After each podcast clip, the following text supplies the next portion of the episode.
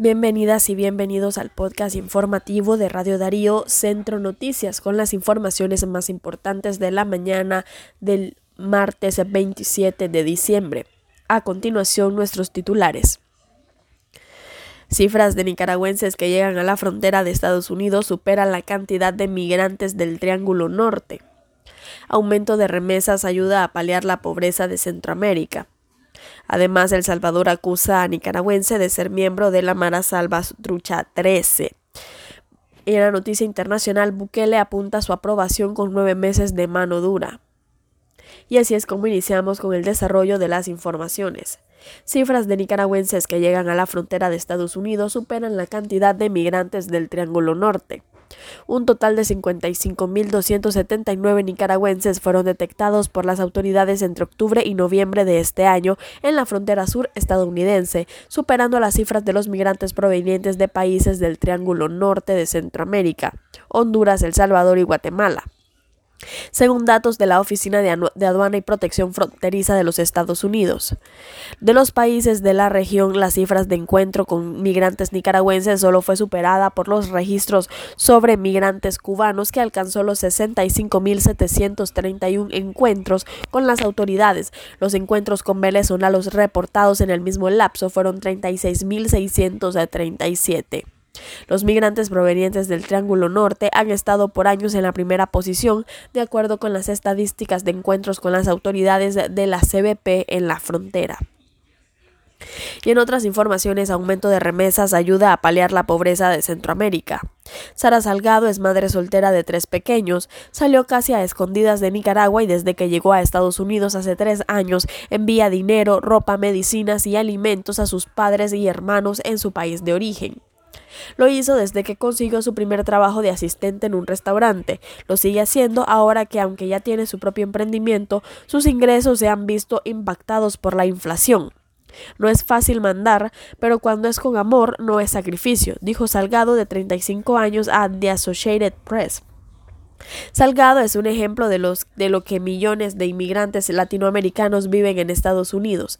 Hacen para ayudar a sus familias las remesas enviadas desde el interior son claves para Latinoamérica y representan una fuente extra de ingresos para los hogares y bajo y medianos ingresos, ya que contribuyen a satisfacer necesidades básicas, aliviar la pobreza, mejorar la alimentación y el acceso a la salud y la educación.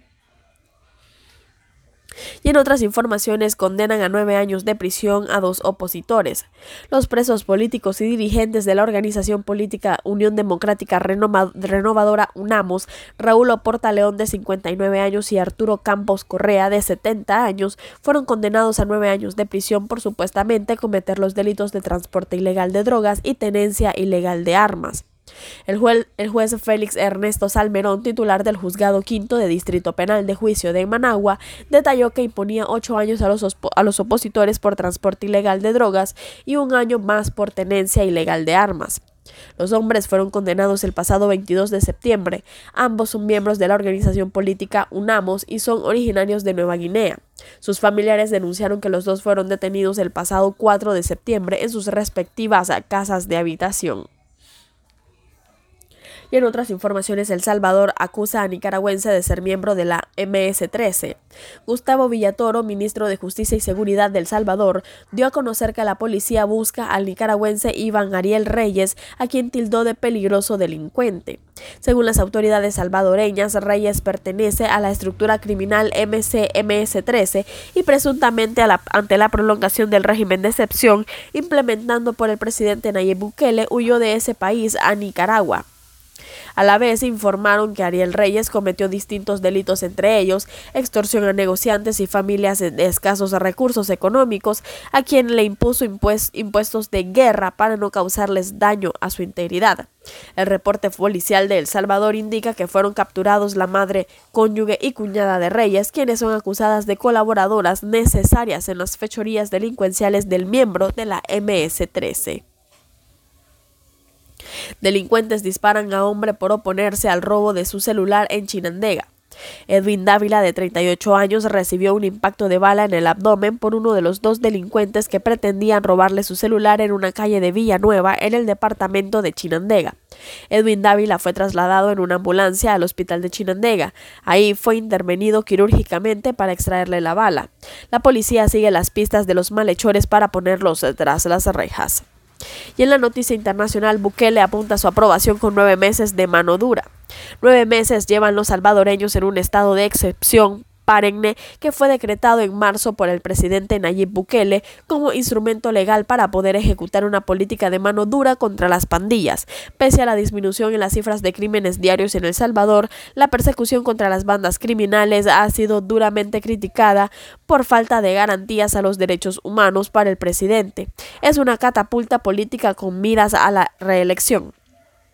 No me importa lo que digan los organismos internacionales, que vengan a llevarse a los pandilleros. Si los quieren, se los entregamos a todos, respondió Bukele a las interpelaciones y denuncias de organizaciones no gubernamentales como Human Rights Watch y Cristosal, que registraron en menos de un año mil casos graves de violaciones, abusos y la muerte de al menos 90 personas bajo custodias del Estado salvadoreño señalado de autoritario y de tintes de dictador por los más críticos de su gestión, Bukele cierra filas ante los cuestionamientos a su estrategia de persecución a los delincuentes. Lo que él llama guerra contra las pandillas la he dejado un rédito de altísima aceptación ciudadana que le facilitaría su reelección en los comicios de 2024.